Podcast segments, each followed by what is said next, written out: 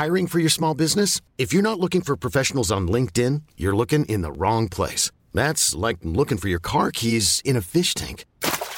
LinkedIn helps you hire professionals you can't find anywhere else, even those who aren't actively searching for a new job but might be open to the perfect role. In a given month, over 70% of LinkedIn users don't even visit other leading job sites. So start looking in the right place. With LinkedIn, you can hire professionals like a professional. Post your free job on linkedin.com slash achieve today.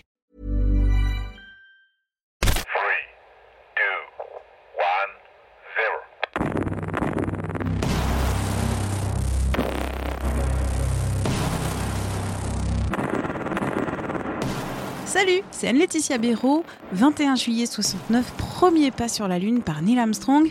50 ans après, l'astre fait toujours rêver. Bienvenue dans le deuxième épisode de notre série Viser la Lune. Aujourd'hui, rencontre avec Alexis Orsini, journaliste vérificateur de faits à 20 minutes. La présence de l'homme sur la Lune? Impossible, selon certains. Tout est faux, ajoutent d'autres. Alors, Alexis, parmi les nombreuses théories du complot qui circulent, quel est le succès de celle concernant l'homme sur la Lune?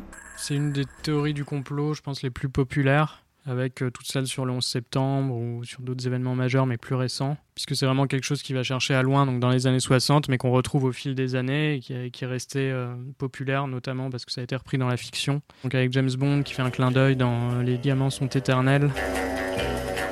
Euh, à un moment James Bond échappe à ses poursuivants et en fait il se retrouve sur un plateau, euh, un studio de cinéma où on est en train de tourner un faux premier pas de l'homme sur la Lune et aussi dans Capricorn One, donc un film vraiment euh, qui reprend la théorie du complot pour en faire euh, le sujet de son film, où cette fois c'est la NASA qui euh, prévoit une expédition sur Mars mais qui ne peut pas la réaliser au dernier moment et qui se dit bah, on peut pas, on peut pas perdre la phase donc on va tourner ça en studio. Et c'est aussi populaire parce que l'essor d'Internet, le fait qu'on en ait continué à en parler au fil des années, il y avait eu un documentaire sur la Fox au début des années 2000 qui était ouvertement complotiste, qui donnait la parole à Bill Kaysing, donc euh, le père de, des théories du complot sur le sujet. Tout ça fait que dans l'inconscient collectif, euh, cette idée est restée assez présente et maintenant avec Internet, forcément, c'est donner la parole à beaucoup de blogs ou de sites qui entretiennent cette théorie.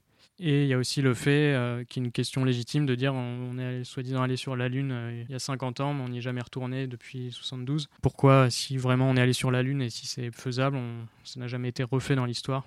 Donc il y a vraiment ce côté euh, souvenir lointain et accomplissement unique qu'on n'a pas retrouvé depuis qui entretient le, ce scepticisme. Pourquoi autant de personnes, depuis la fin des années 60, pensent que l'homme n'a jamais été sur la Lune? Il faut se remettre dans le contexte de l'époque.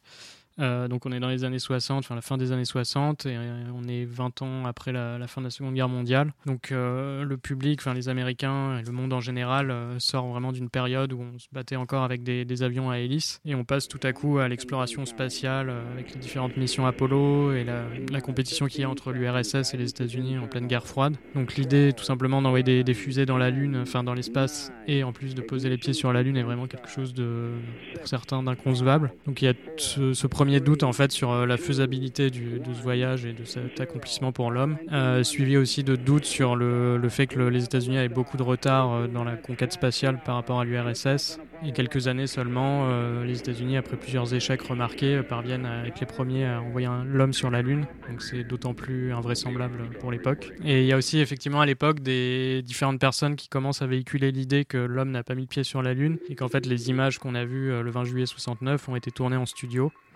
C'est notamment euh, Bill Kaysing, donc, un ancien salarié d'une entreprise qui réalisait les, fusées utilisées par la NASA, qui commence à soutenir cette théorie dans un livre euh, paru dans les années 70, et où il dit en gros que la NASA n'avait pas les moyens techniques euh, d'envoyer l'homme sur la Lune, mais que du coup, pour faire illusion, elle a, elle a fait croire vraiment qu'on y était allé, et que tout ça en fait est un vaste mensonge.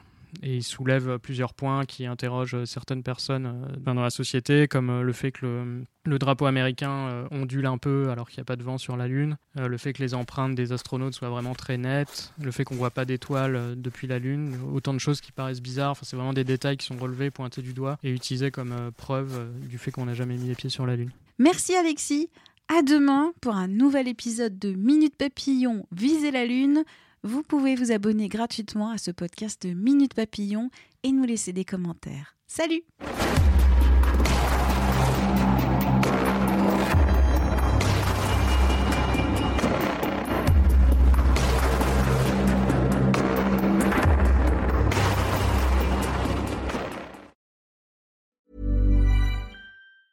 Ever catch yourself eating the same flavorless dinner three days in a row?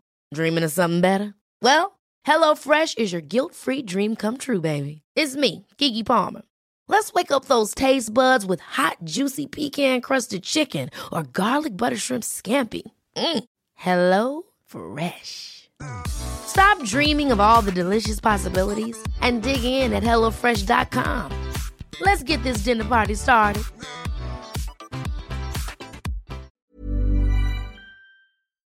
On ne va pas se quitter comme ça. Vous avez aimé cet épisode? Sportif, généraliste, sexo ou scientifique, varié mais toujours bien informé. Découvrez les autres podcasts de la rédaction 20 minutes sur votre application d'écoute préférée ou directement sur podcast au pluriel.20minutes.fr. Et merci de nous avoir écoutés.